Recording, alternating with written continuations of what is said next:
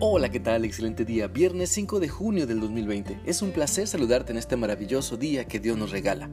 Te animo para que juntos nos enfoquemos en seguir meditando en lo que la Biblia nos dice en la primera carta a Timoteo capítulo 3 y continuaremos leyendo los versículos 1 y 2, los cuales dicen así.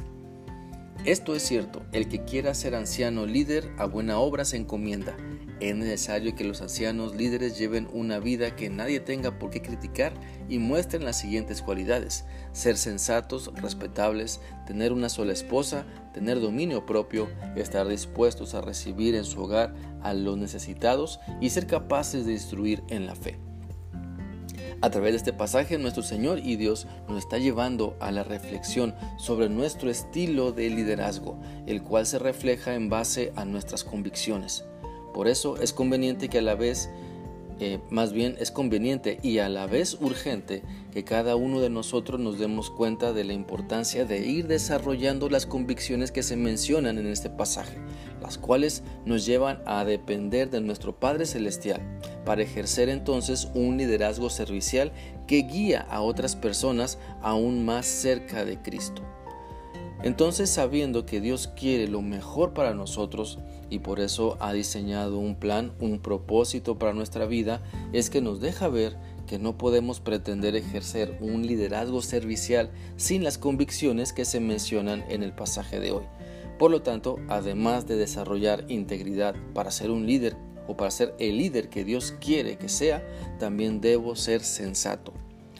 Este término de sensatez indica a una persona que piensa y se comporta con buen juicio y prudencia, y es todo lo contrario a arrogante, vanidoso y necio.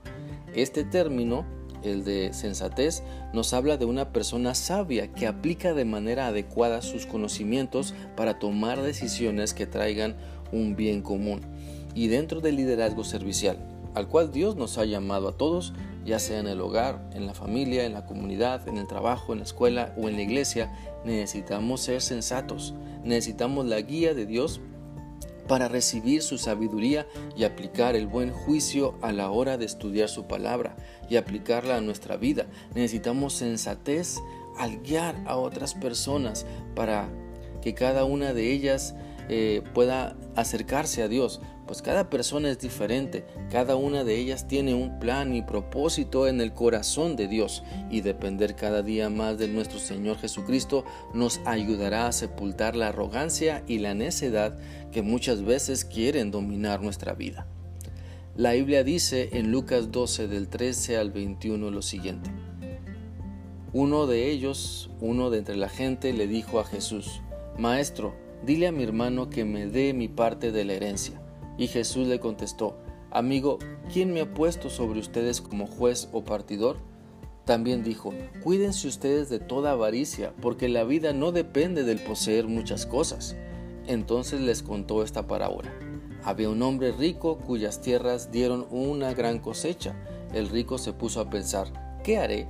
No tengo dónde guardar mi cosecha y se dijo, ya sé lo que voy a hacer, derribaré mis graneros y levantaré otros más grandes, para guardar en ellos toda mi cosecha y todo lo que tengo.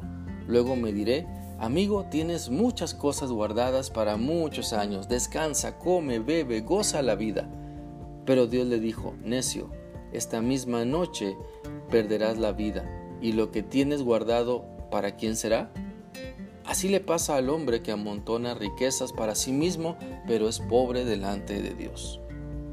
Este pasaje nos da un ejemplo de la necedad en la que muchas personas han caído, su amor por la riqueza, su amor por lo material y su deleite en acumular, permitiendo que lo que tienen les dé seguridad.